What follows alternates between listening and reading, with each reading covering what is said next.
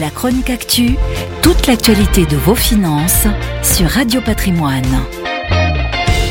La BCE voit d'un mauvais œil l'arrivée des investisseurs institutionnels dans la crypto. Cette dernière vient de publier un rapport sur les risques induits par les crypto-devises pour la stabilité du système financier, intitulé Décrypter les risques pour la stabilité financière sur les marchés de crypto-actifs.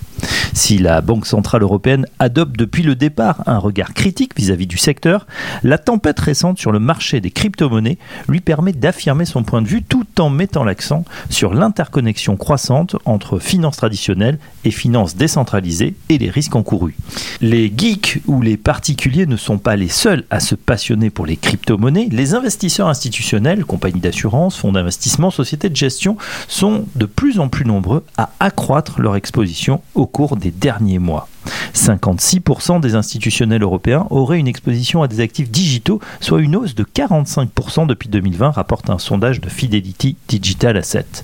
Ils ont ainsi pu surfer sur la vague de ce marché des crypto-monnaies qui a connu un fort développement ces derniers mois.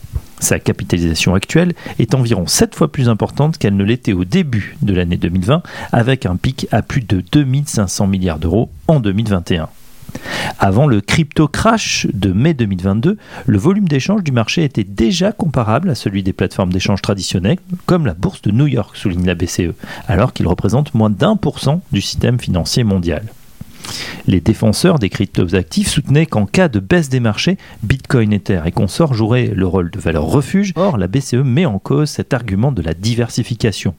En témoignent les ventes massives de mars 2020, décembre 2021 et mai 2022, qui se sont traduites également par une chute des marchés des crypto-monnaies et qui invalident donc l'idée d'une corrélation négative en cas de chute des marchés. Bien qu'aucun défaut d'institution financière n'ait encore eu lieu, cette imbrication croissante entre finances traditionnelles et finances décentralisées selon la BCE, alimenter la montée en puissance des crypto-actifs et augmenter les risques pour la stabilité financière. Christine Lagarde, quant à elle, la patronne de la Banque Centrale Européenne, s'est exprimée et considère à titre personnel que les crypto-monnaies ne valent rien.